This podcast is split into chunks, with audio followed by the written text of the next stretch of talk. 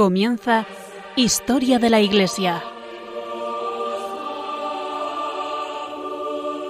Un programa dirigido por Alberto Bárcena.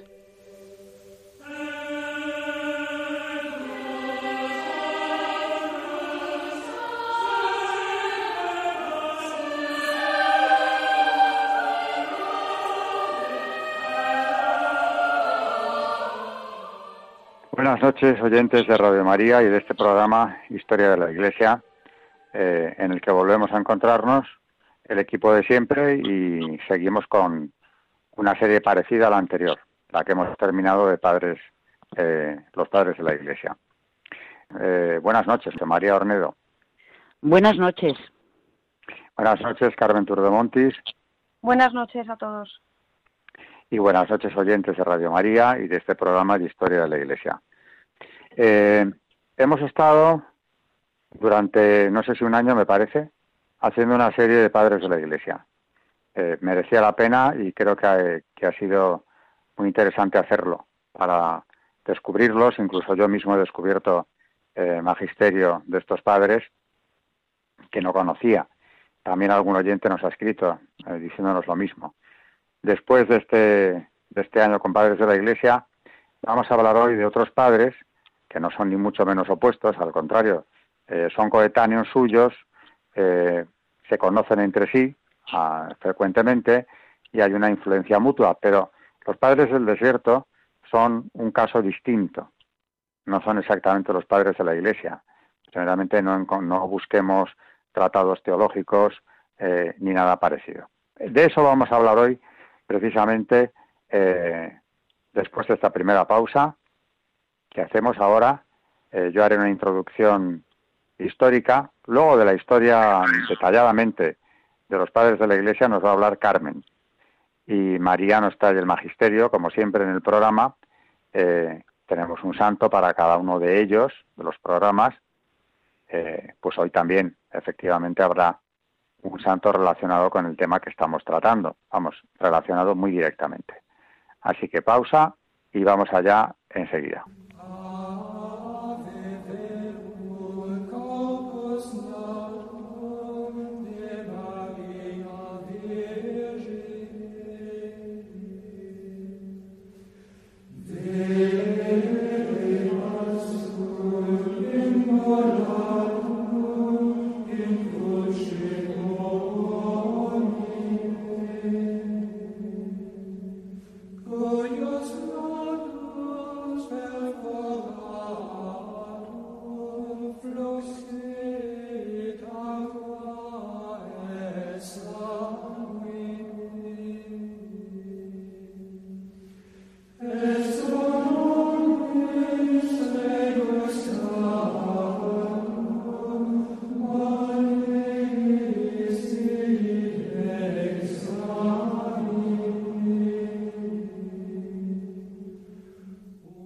Están escuchando en Radio María Historia de la Iglesia, dirigido por Alberto Bárcena.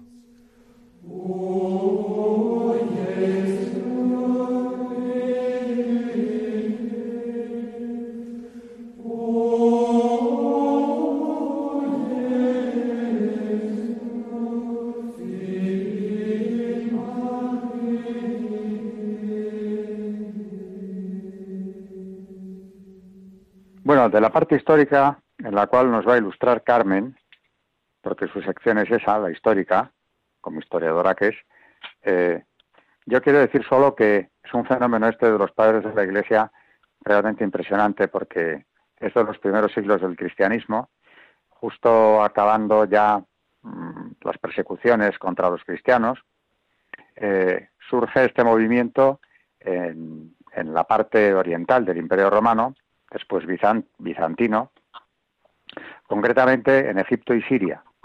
Y son unos hombres que, buscando la perfección, buscando la máxima unión con Dios, eh, se alejan del mundo. El mundo, no nos olvidemos, que hay que tener en cuenta, es uno de los enemigos del alma. Eh, cuando hablamos del mundo como enemigo del alma, estamos hablando de vanidades, avaricia, el apego a las cosas materiales, el ponerlas por delante de las espirituales, el vivir eh, de alguna manera pendientes del mundo. Todo lo que vamos a dejar aquí cuando nuestra alma y nuestro cuerpo se separen, lo cual es bastante eh, o gran necedad que diría el clásico, ¿no? Bueno, pues del mundo huían los padres y huyendo del mundo huían de las tentaciones y buscaban el camino perfecto de seguimiento de Cristo. Eh, se van al desierto, se apartan del mundo. Algunos se apartan, pero no por eso se desentienden. Mm, veremos cómo hay casos como el de San Antonio Abad, que siendo un padre del desierto, sin embargo, organizó y dirigió comunidades monásticas también. Acudió a los debates, por ejemplo, en Alejandría contra el arrianismo, pero su vocación y la mayor parte de su vida va a pasarla en, es pasarlo en el desierto en soledad. Eh, antes de él, hoy hablaré, nos hablará Carmen de San Simón el Estilita, hay una, un grupo de padres que se alejan del mundo y que llegan incluso a vivir en lo alto de una columna, de ahí el nombre de Estilitas, para estar separados del mundo porque mucha gente acudía a ellos buscando consejo de todo tipo, pero sobre todo, claro, espiritual. ¿Qué puede mover a estos hombres verdaderamente llenos de la gracia de Dios a tomar un camino tan duro de apartarse del mundo y de la tentación? Pues em, en realidad la respuesta a todo lo que hacen ellos está en el Evangelio. Yo acabo esta introducción con una cita de el Evangelio de San Mateo. El reino de los cielos se parece a un tesoro escondido en el campo. El que lo encuentra lo vuelve a esconder y lleno de alegría va a vender todo lo que tiene y compra el campo. Mateo 13, 44.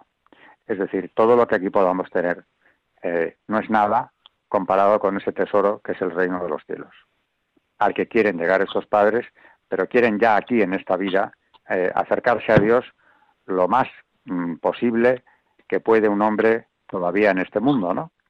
Eh, eso si no se entiende que han antepuesto Dios a cualquier otra cosa eh, y además con una clarividencia absoluta, no entenderemos nada de sus vidas. Podremos considerarles hasta locos, pero es que ellos tienen una visión real de cuál es el valor del alma, el valor de la salvación, el valor de, la unión con Dios y, y qué es lo que vale el mundo, que es nada comparado con eso. Hecha esta introducción, Carmen, cuando quieras, eh, nos hablas de ellos. Pues sí, Alberto. Eh, y para ponernos un poco en el marco pues eh, histórico, recordemos que durante el periodo de las persecuciones, el martirio representaba la meta y la cumbre espiritual para los cristianos. la Iglesia vivía una profunda espiritualidad martirial. Pero cuando llega la libertad religiosa, pues bueno, como humanos que somos, pues eh, algunos cristianos y, personas del clero, con los privilegios, el poder y la riqueza que ofrecía el Estado a la Iglesia, eh, comienza una especie de avalancha de conversiones, a veces superficiales e interesadas, que algunas veces trajo un cierto relajamiento y pérdida de la vivencia espiritual al interior de la Iglesia. En este contexto, muchos hombres y mujeres, la mayoría laicos, movidos por el Espíritu Santo, se marchan al desierto unos se establecen en Egipto, en la región de la Tebaida, y otros en el desierto de Judá y del Sinaí. Van en busca de soledad, pobreza y austeridad, como medio para introducirse en la oración contemplativa. Aunque es verdad que ya antes, en el siglo II, durante la época de las persecuciones, hubo algunos que se retiraron a lugares apartados para dedicarse a la vida de oración como una forma de preparación. Todos ellos comenzaron como anacoretas, es decir, como hombres solitarios del desierto. De esta época recordamos a los laicos San Pablo Ermitaño, que murió en el año 341, y San Onofre, hijo de un rico hacendado de la región de Hungría. Después San Pacomio y San Antonio Abad, del que hablaremos en el próximo programa. Los anacoretas comienzan a agruparse y vivir en la comunidad al estilo de las primeras comunidades cristianas de Jerusalén. Se dedican al trabajo manual, a la lectura bíblica y a la oración. Con el fruto de su trabajo ayudan a la gente pobre de las aldeas del desierto. San Antonio Abad, del que hablaremos más eh, en el siguiente programa, era hijo de una familia rica de Egipto y un domingo, cuando tenía 20 años de edad, Antonio acudió al templo y escuchó la lectura del joven rico. Si quieres ser perfecto, anda, vende cuanto tienes y dalo a los pobres, y tendrás un tesoro en el cielo. Luego ven y sígueme. Antonio así vendió sus tierras y sus rebaños y entregó el dinero a los pobres de su pueblo. Mucha gente llegaba a visitarlo y a pedirle consejo. Pronto se le juntaron muchos ermitaños y empezaron a vivir con él. Oraban y cantaban salmos, leían y meditaban la Sagrada Escritura, ayunaban, trabajaban y vivían en comunidad. Destacan también de esta época Marco el Ermitaño, Juan de Gaza, Isaac de Nínive y Juan Clímaco, quienes además de la vida de oración en el desierto, escribieron breves tratados de espiritualidad y fueron maestros de numerosos discípulos. Formaron una comunidad de ermitaños, una sociedad de hombres que habían renunciado a las riquezas y placeres del mundo para vivir una nueva vida de liberación interior en el desierto.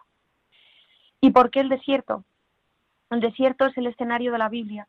Esta describe el desierto como lugar desolado, sin camino. No hay quien pase por él ni se oye balar a los rebaños. El desierto es un lugar duro para vivir, es árido, solitario e imponente. Solamente hay arena. Allí no hay nada que distraiga, solo se escucha el ruido del silencio.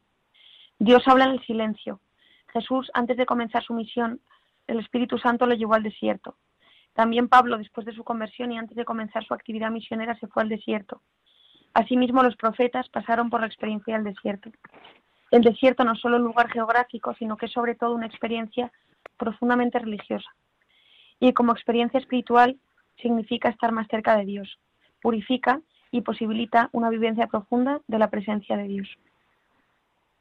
Claro, bueno, pues eh, efectivamente aquí Carmen ya nos ha introducido un dato que trataremos mejor en el próximo programa, que es el tema de San Antonio Abad, que efectivamente en una homilía, eh, bueno, en una, en una celebración eucarística, eh, en la lectura del Evangelio, lo que oye es ese Evangelio que nos ha leído precisamente Carmen, ¿no? El del joven rico que pregunta qué tiene que hacer para ser mejor porque él ha cumplido todos los preceptos de la ley, etcétera.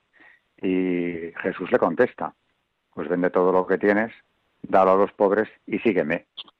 Primero ha dicho, si quieres ser perfecto, que es lo que pretendían alcanzar, esa perfección que es la unión con Dios, estos padres del desierto. Y dice el Evangelio de ese día, eh, vamos, de este pasaje evangélico, acaba diciendo que el joven rico se alejó con tristeza porque tenía mucha riqueza. Es decir, eligió la riqueza, eligió el mundo. Se quedó con lo peor, siendo, eh, no era ni mucho menos una mala persona, ni un hombre que viviera en pecatado, pero no fue capaz de hacer esta renuncia del mundo. En cambio, los padres del desierto, San Antonio Abad, por ejemplo, se sintió interpelado por ese, por ese evangelio. Hay que decir que San Antonio Abad, ya lo adelantamos hoy, era un hombre rico, era un joven rico, heredero de unos padres que le dejan un patrimonio bastante importante. Y él se siente interpelado con este pasaje. Bueno, pues los demás eh, les pasa exactamente igual.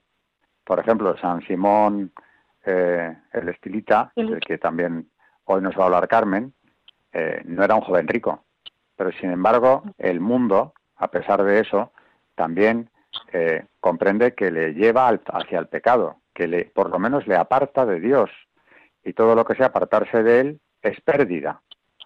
De manera que acaba viviendo, pues nada menos que treinta y tantos años en lo alto de una columna, en una plataforma, en lo alto de una columna, porque también hay que decir que estuvo abrumado, ¿verdad, Carmen? Por cantidad de gente que iba a preguntarle. ¿Qué nos puedes contar de los estilitas también ahora? O de, bueno, ya cuando nos hables de, San Simón Estilita, claro, lo dejamos para San Simón. Solo como introducción hoy, decir que entre los padres del desierto eh, podríamos destacar también este grupo de los estilitas. Eh, y no fue un caso aislado, sino que fueron varios los que decidieron vivir en lo alto de una columna. Parece que no puede haber mortificación mayor, pero es algo que ellos eligen. Eligen esto. Es más, eh, a veces las van subiendo. San Simón, por ejemplo, primero tuvo una de tres y luego la fue subiendo hasta otra mucho más alta para estar lejos del mundo, lejos de los hombres que venían eh, pues con sus cosas, con sus problemas o con lo que fuera, algunos a distraerle y otros eh, a lo que fuera, porque se habían convertido, la verdad es que estos hombres del desierto, en verdaderos referentes con una enorme autoridad sobre las poblaciones cercanas, sobre los cristianos de esas poblaciones. Aunque hemos hablado de Siria y Egipto, eh, no olvidemos nunca que todavía estamos, esa, esa zona del mundo era imperio bizantino, estamos en un mundo cristiano, todavía quedan siglos para que aparezca el Islam. O sea que es un imperio cristiano y el de estos cristianos que, viven cerca de ellos, algunos vienen de lejos, a buscar el consejo de estos padres de la Iglesia. Y claro, la pregunta surge, ¿qué tendrían, qué verían en ellos, en estos hombres apartados de todo, que no tienen nada ni quieren tenerlo, como para ir a buscar el consejo, para ir a buscar eh, lo que les estuviera preocupando, una solución allí, junto a estos hombres aislados de todo, que además a veces también veremos eh, que los hay que buscan el camino de endurecer su situación eh, al máximo, alejarse cada vez más del mundo hasta conseguir esa unión con Dios. Esto tiene también un nombre, podríamos decir, ¿no? Ascetismo. El ascetismo es una lucha, es un ejercicio cotidiano, se puede aplicar también en los griegos lo hacían en el sentido físico, el que se entrena, el que se prepara, bueno, pues en el sentido espiritual el ascetismo viene a ser esto, ¿no? Una preparación que no puedes dejar, que no puedes retroceder, no te puedes abandonar eh, para ir avanzando siempre eh, tu espíritu, ir avanzándolo hacia Dios. Y claro, cuerpo y alma están unidos. Indudablemente somos cuerpo y alma. Y el cuerpo tiene la misma dignidad, es una dignidad eh, de criatura de Dios. No pensemos que es una carga que nos ha caído encima. Pero claro, ese cuerpo nos aparta precisamente del camino recto. Y no tiene nada de especial. Si el cuerpo nos aparta, pensemos que también seres espirituales, como los ángeles caídos, se dejaron llevar por las peores inclinaciones. Bueno, pues precisamente otro de los enemigos del alma, que es el demonio, utiliza el cuerpo, eh, nuestros instintos, eh, nuestras apetencias, ¿para qué? Para llevarnos hacia el pecado. De manera que en, esta, en este enorme esfuerzo estético, lo que se busca precisamente es eso, controlar esas apetencias, controlar todo lo que nos aparte de Dios. Claro que naturalmente esta no es una vida que ellos, los padres del desierto, traten de imponer como, como algo general al resto de sus contemporáneos, ¿no? Sino que es una vocación muy personal de ellos que quieren de ese modo acercarse a Dios. No es muy distinto, hombre, ellos vivían una vida más dura, pero no es muy distinto de la vocación a la vida monástica, que todavía existe y que es el apartamiento, el, apartarse del mundo para dedicarse a la contemplación de Dios. El, origen del monacato, de los contemplativos, está en estos. Sí, eh, Carmen, ¿qué querías decir?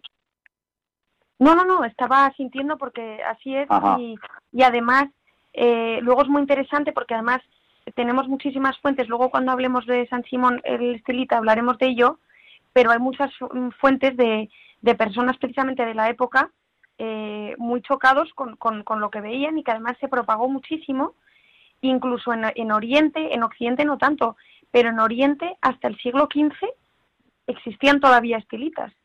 O sea que tuvo luego tuvo mucha mucha historia y mucho éxito, siendo tan sí, señor. Mm. En, la propia Rusia, hasta el siglo XV, eh, en esa parte oriental, ya era la Iglesia Ortodoxa separada, ¿no?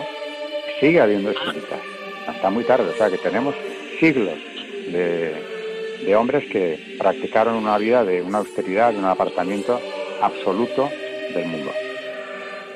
Bueno, pues eh, eh, como introducción a los padres del desierto, ya hemos dicho o hemos dado algunos eh, apuntes sobre de qué tipo de personas vamos a hablar hoy. Y desde luego merece muchísimo la pena traerlos aquí a colación porque efectivamente hoy estamos más pendientes del mundo que nunca, quizá. Nos dejamos llevar del mundo eh, de un modo extraordinario. Parece ser como que fuera lo único que existe, ¿no? Y claro, esto muchas veces no le damos la importancia grave que tiene, ¿no?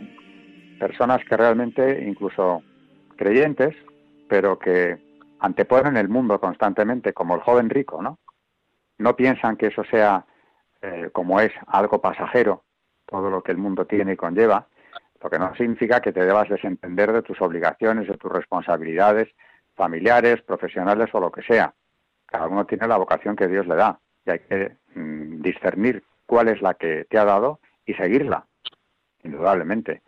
Pero eh, a mí lo que me llama la atención de estos, de estos padres del desierto es que nos recuerdan a todos, a todos los creyentes, llevemos la vida que llevemos, pues quiero decir, nos dediquemos a lo que nos dediquemos en este mundo, que no podemos perder de vista que por encima de todo, lo más importante, el negocio más importante que tenemos que llevar a cabo aquí, es ganar la vida eterna, llegar a la unión con Dios, que es para lo que hemos sido creados.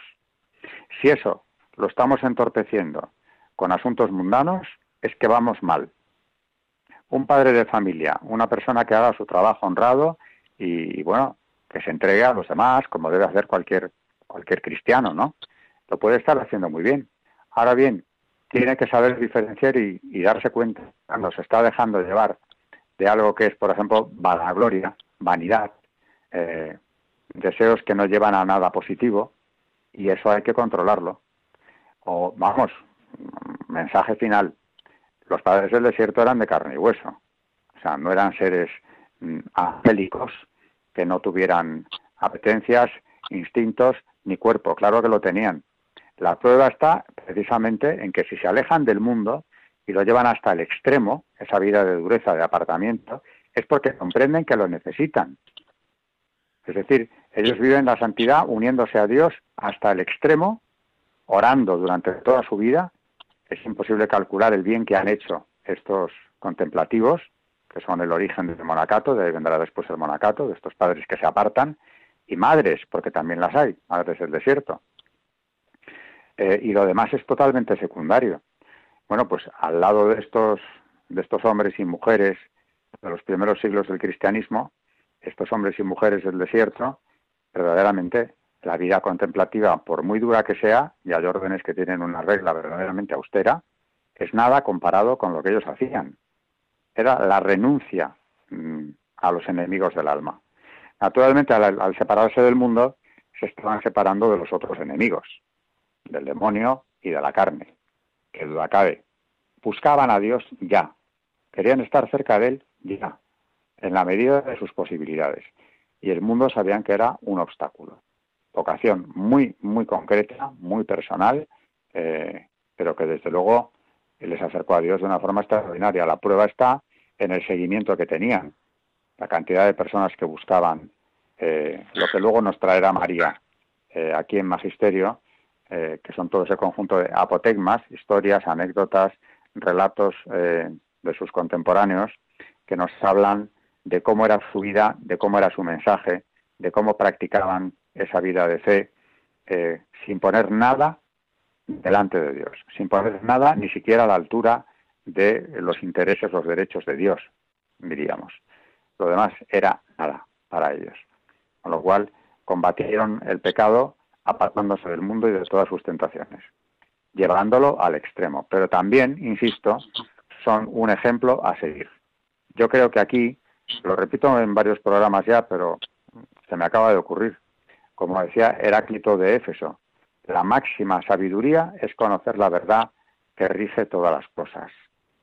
Y la verdad, esa verdad que rige todas las cosas, es Dios. Luego, estos hombres del desierto, eh, en realidad podemos considerarlos a todos ellos en su conjunto, grandes sabios, porque buscaban a Dios y desde luego lo encontraron. Si no, nos entiende tener esa perseverancia de treinta y tantos años eh, subido en una plataforma apartado del mundo, como el santo que nos traerá eh, Carmen enseguida. Hacemos una pausa, nos vamos al santo, eh, que es uno de estos padres del desierto, vamos, un estilita, y después María en Magisterio nos empezará a traer eh, apotegmas, eh, historias, relatos sobre estos padres. Eh, hacemos la pausa y Carmen, después de ella, nos trae el santo.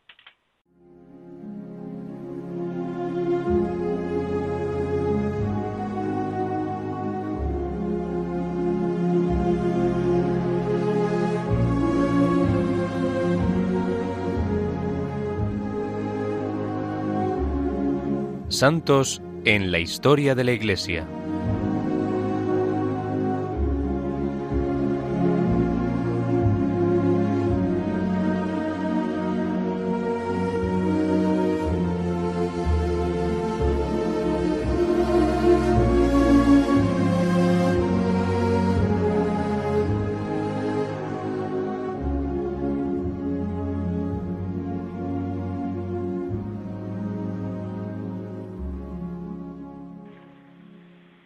Como decía Alberto, hoy vamos a hablar de San Simón el Estilita y que es el ejemplo de, la anacoreta de, lo que vamos a, lo que hemos estado hablando precisamente hoy.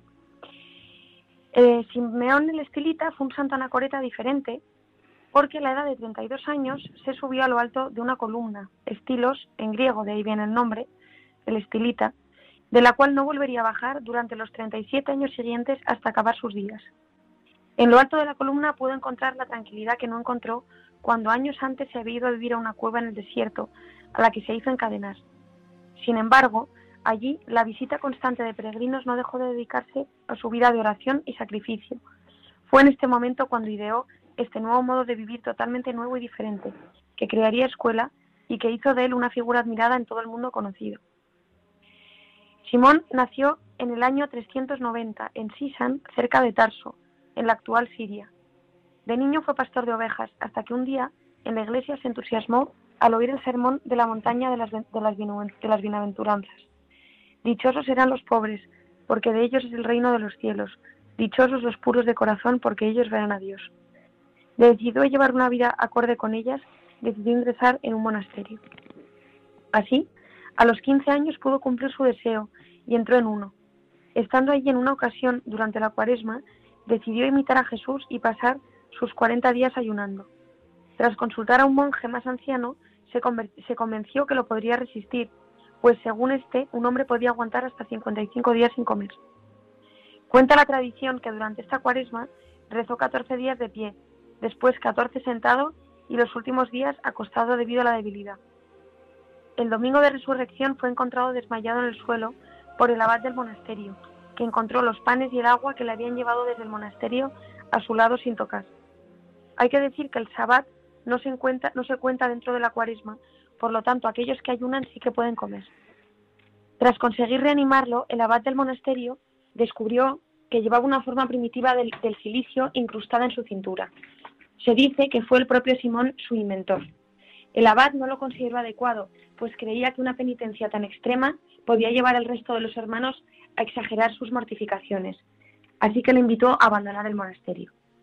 Después de la cuaresma se fue a una pequeña cueva en el desierto, en la que pretendía permanecer prisionero el resto de su vida.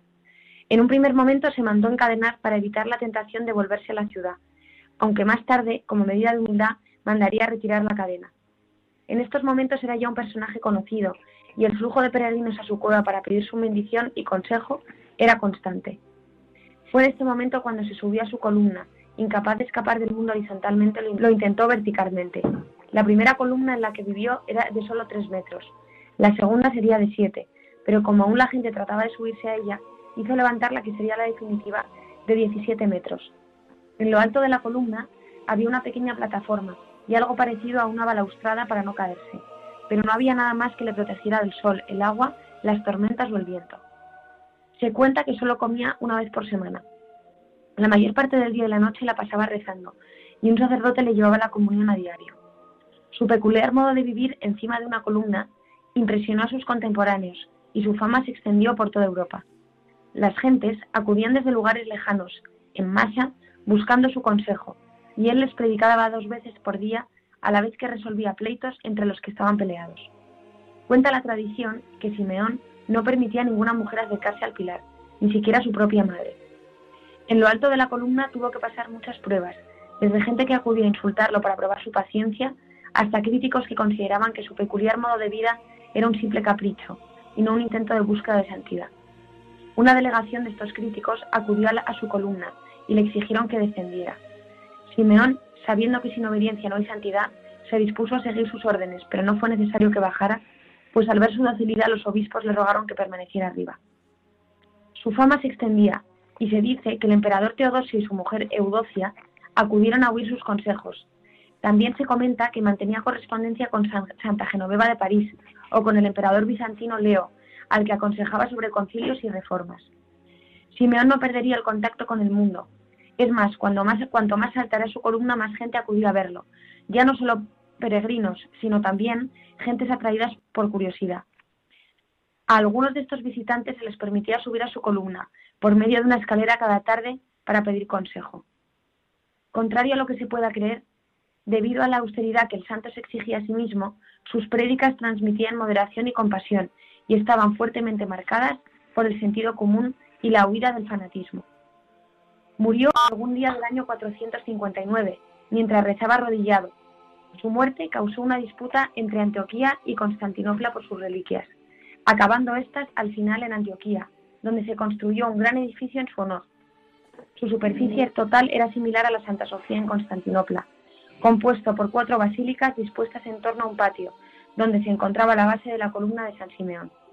Las ruinas de este edificio son conocidas en árabe como Kalat Siman, la mansión del Simeón, y aún se pueden visitar. Para su muerte, Simeón ya contaba con cientos de seguidores. Durante los siglos V, VI y VII, la práctica de los estilitas fue bastante popular, especialmente en el Oriente bizantino, aunque teniendo poco éxito en Occidente. Esta práctica volvería a ganar popularidad durante los siglos X y XI. Para una ciudad o pueblo, contar con un estilita era una cuestión de orgullo. A veces una ciudad tenía varios al mismo tiempo, o una columna quedó ocupada por una anacoreta tras otro. Unas veces en lo alto de la columna tenían como una pequeña caseta y otras la plataforma era más parecida a un nido sin tejado. Muchos tenían discípulos que vivían cerca o alguna persona que se hacía cargo de sus necesidades y controlaba el flujo de peregrinos. La vida de muchos de estos estilitas, si bien no dura, no sería tan austera como la de Simeón. Entre los estilitas no solo había hombres, sino también mujeres. El último caso del que se tiene constancia sería en 1461 en Rusia, aunque hoy en día hay gente que se sigue subiendo a plataformas por motivos más mundanos, que ya evidentemente no tienen nada que ver con, con lo que hacía Simón el Estilita. Gran parte de lo que sabemos de Simeón y su vida nos ha llegado a través de Teodoreto de Ciro, un escriba y teólogo contemporáneo del santo que documentó su vida, aunque obviamente algunos detalles se han resultado de la mezcla de realidad y tradición.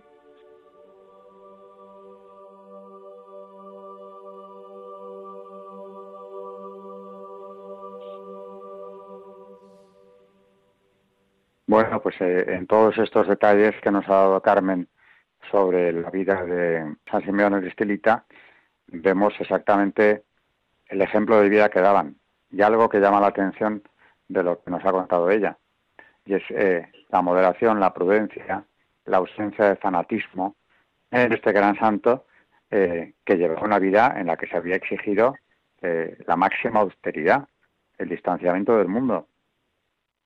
Imaginemos esa, esa situación de un hombre subido en una altura de 17 metros con una barandilla precaria y que no tiene ninguna cobertura ni del sol, ni del agua, ni de nada eh, de lo que pueda venir. Y con, bueno, comiendo lo justo para sobrevivir. Pero como digo, esto no es algo que él tratara de imponer. Él cuando iban a pedir su, su, su opinión o, su juicio sobre cuestiones de, de, estas personas, de estas familias, enfrentados o no, que, que acudían a él, respondía con enorme prudencia. No les exhortaba a vivir como él lo hacía, es más, ya nos ha dicho Carmen que era del monasterio donde estuvo, llegó a pensar eh, que aquello era un peligro, porque si además le imitaban los demás, podrían llegar a, ser, eh, a dañarse incluso, a llegar a una situación nada deseable para, para los monjes, ¿no? O sea que, evidentemente, como he dicho al principio del programa, eh, eran personas que se exigían el máximo y, lo aplicaban en sus, en sus propias vidas. Pero curiosamente eso no conseguía apartarles del mundo, el mundo les seguía. La gente iba detrás, pidiendo consejo, pidiendo ayuda espiritual, y él la daba. Bueno, me parece un ejemplo magnífico de lo que fueron estos padres del desierto, y ahora viene ya eh, la sección de María, el magisterio, y nos va a hablar de estos apotecmas de los padres del desierto ya. Breve pausa y María nos trae los apotecmas.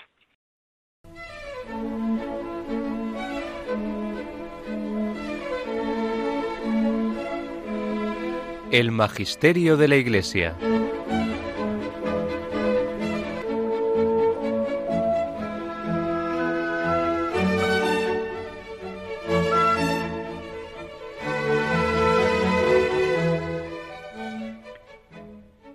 Bueno, como nos venía diciendo Alberto, los apotegmas eh, son una serie de sentencias eh, cortas, bueno, algunas no son tan cortas, eh, que los padres del desierto decían y que se han recogido a lo largo de la historia en escritos y que gracias a Dios podemos tener hoy Eh, estos escritos, bueno, eh, se vienen realizando desde los siglos III y IV, cuando estos padres del desierto, como nos han contado Alberto y Carmen, eh, fueron esos hombres que dejando su vida de las ciudades y de los pueblos, dejaron absolutamente todo para seguir a Cristo y se retiraron a la soledad del desierto o de la montaña.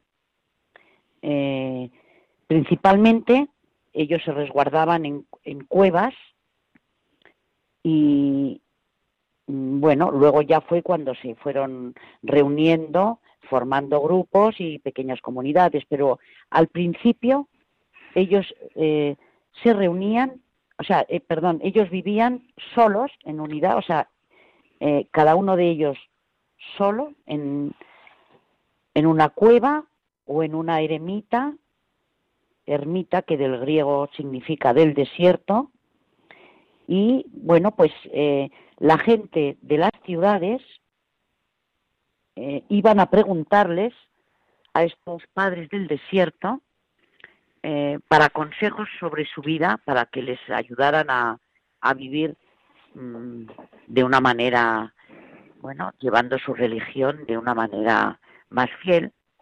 Y entonces se, se conservan bastantes apotegmas mm, y, en diferentes temas. Como son muchísimos, mm, vamos a, a leer hoy apotegmas sobre el dominio de sí, a guardar no solamente en el alimento, sino también en los otros movimientos del alma. Número uno.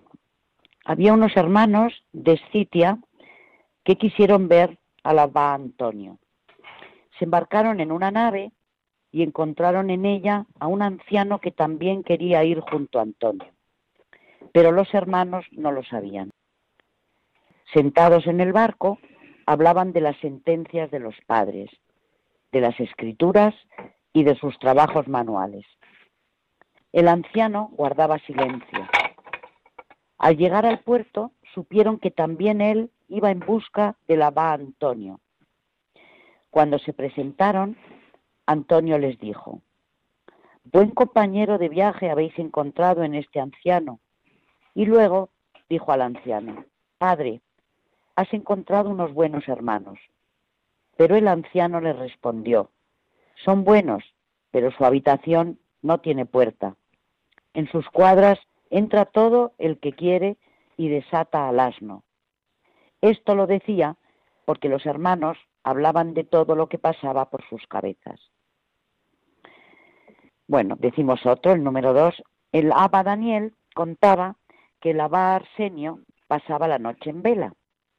Después de velar toda la noche, cuando al amanecer quería dormir por las exigencias de la naturaleza, decía al sueño, Ven, siervo malo. Y sentado, dormía furtivamente un poco para levantarse enseguida. El abba Arsenio decía, al monje le basta dormir una hora si es un luchador. El abba Daniel decía, el abba Arsenio ha vivido muchos años con nosotros y cada año le suministrábamos una escasa ración de alimentos y sin embargo Siempre que íbamos a verlo, comíamos de ella. 5. Decía también el abad Daniel que el abad Arsenio no caminaba más que una vez al año el agua de las palmas, contentándose con añadir lo necesario el resto de las veces. Hacía esteras con las palmas y las cosía hasta la hora sexta. Le preguntaron los ancianos ¿por qué no cambiaba el agua de las palmas, que olía mal? Y les dijo, a cambio de los perfumes y de los ungüentos olorosos que usaba en el mundo, es necesario que emplee ahora esta agua apestosa. 6. Decía también el abad Daniel que cuando el abad Arsenio oía que todas las clases de frutas estaban ya maduras, decía, tráiganmelas, y tomaba una sola vez y un poquito de cada una, dando gracias a Dios. 7. Se decía de la Agatón que durante tres años se había metido una piedra en la boca hasta que consiguió guardar silencio. 8. El Abba Agatón viajaba un día con sus discípulos y uno de ellos encontró un saquito de guisantes en el camino y dijo al anciano, Padre, si quieres lo cojo. Admirado Agatón se volvió y le dijo, ¿Lo has puesto tú ahí? No, respondió el hermano. A lo que el anciano replicó, Pues ¿cómo quieres llevar lo que no has puesto? Otro más. Un día, un anciano vio al Abba Aquilas y viendo que arrojaba sangre por la boca, le preguntó, ¿Qué es eso, padre? Y dijo el anciano, una palabra de un hermano que me contristó y que estoy intentando guardarla dentro de mí sin devolvérsela. Rogué a Dios que me la quitase y se ha convertido en sangre dentro de mi boca. Ya la he escupido y vuelvo a recobrar la paz y olvidar mi disgusto. La verdad es que estas, esta serie de sentencias mm, tienen mucha sabiduría y eh, pienso que muchos de estos padres del desierto actuaban un poco como, como los psicólogos de hoy, porque la gente les iba a preguntar problemas que tenían o que les dieran un consejo, etcétera. Y es verdad que esta serie de apotegmas encierran muchísima sabiduría. Estamos ahora eh, diciendo una serie de ellos sobre el dominio de sí. Por ejemplo, un día en Sitia, el abá Aquilas entró en la celda del abá Isaías y, y le encontró comiendo. Había puesto sal y agua en su plato, pero viendo que lo escondía detrás de una brazada de palmas, le dijo, Dime, ¿qué comías? El abá Isaías respondió, Perdóname, padre. Estaba cortando palmas y sentí calor. Tomé unos granos de sal y los metí en la boca. Pero dado que no pasaba con la sal que había puesto en mi boca, me vi obligado a echar un poco de agua sobre la sal fina para poder tragarla. Pero perdóname, padre. Y el abá Aquilas le dijo, venid a ver a Isaías, comedor de sopa en Esticia. Si quieres tomar sopa, vete a Egipto. Decían del Abba a Moes que estuvo enfermo y permaneció acostado durante varios años y nunca permitió a su pensamiento ocuparse de la parte posterior de su celda para ver lo que tenía allí. A causa de su enfermedad, le llevaban muchas cosas y cuando su discípulo Juan entraba y salía, cerraba los ojos para no ver lo que hacía. Sabía en efecto que era un monje fiel. Dijo el abad Benjamín, presbítero de las celdas. Fuimos a Escitia para ver a un anciano y quisimos llevarle un poco de aceite. Él nos dijo, miren dónde puse el pequeño recipiente que me trajeron hace tres años. Como lo trajeron, así quedó. Al oír esto, nos admiramos de la vida del anciano verdaderamente llevaban una vida que, que es impresionante, ¿no? Abandonaban hasta... Era tal el dominio de sí mismo, como dicen esta serie de apotegmas, que, bueno, dejaban de comer, dejaban de... No, no, no, no les hacía falta, estaban principalmente en eh, su vida era la soledad, la oración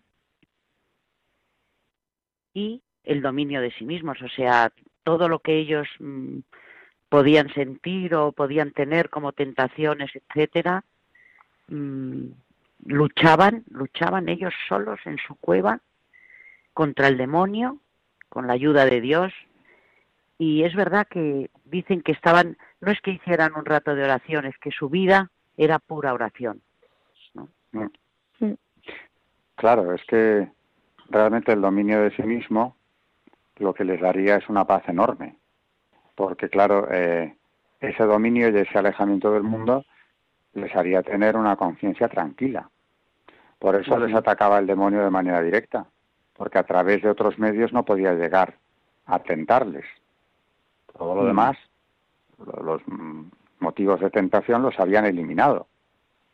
Y hay esos ataques terribles, eh, y ya veremos casos muy notorios en el próximo programa, ¿no? Con San Antonio, San Antonio Abad.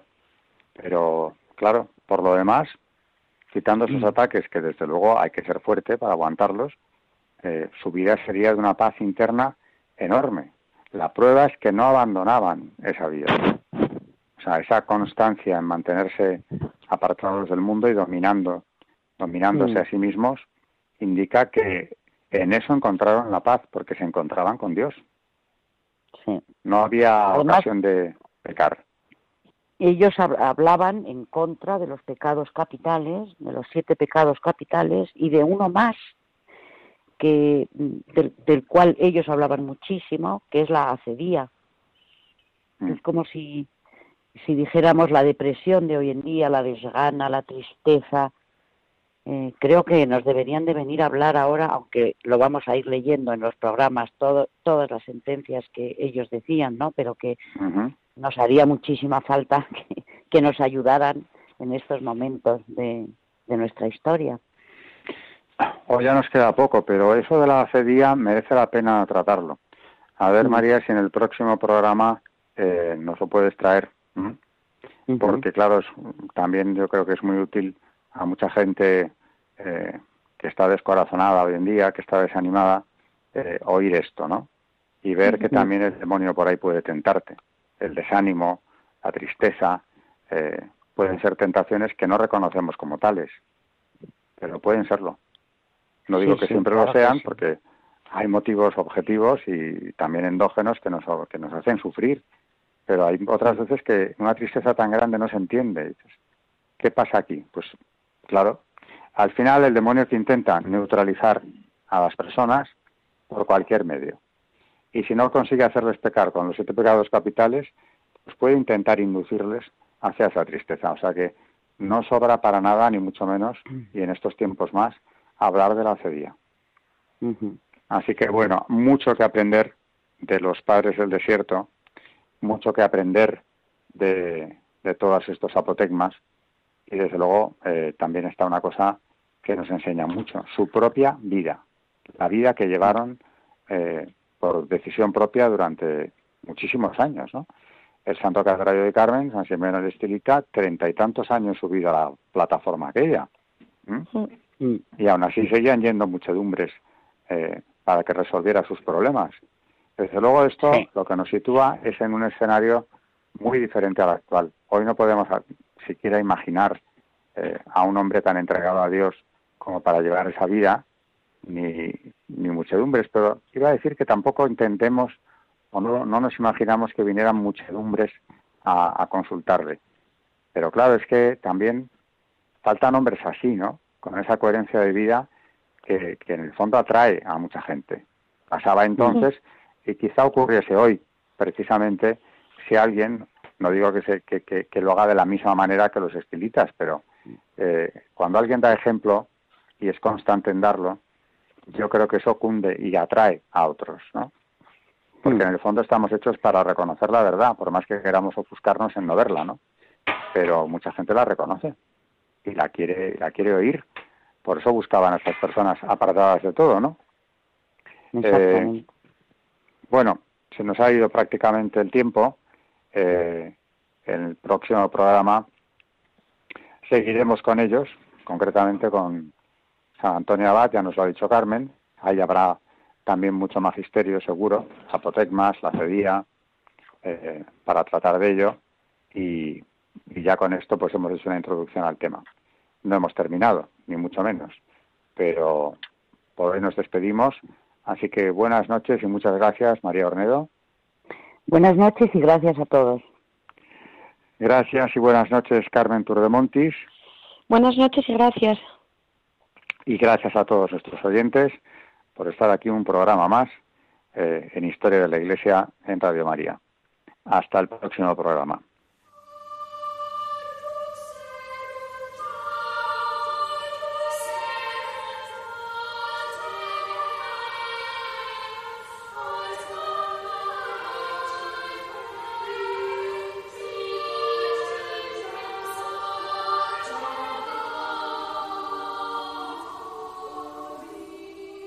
Han escuchado Historia de la Iglesia, un espacio dirigido por Alberto Bárcena.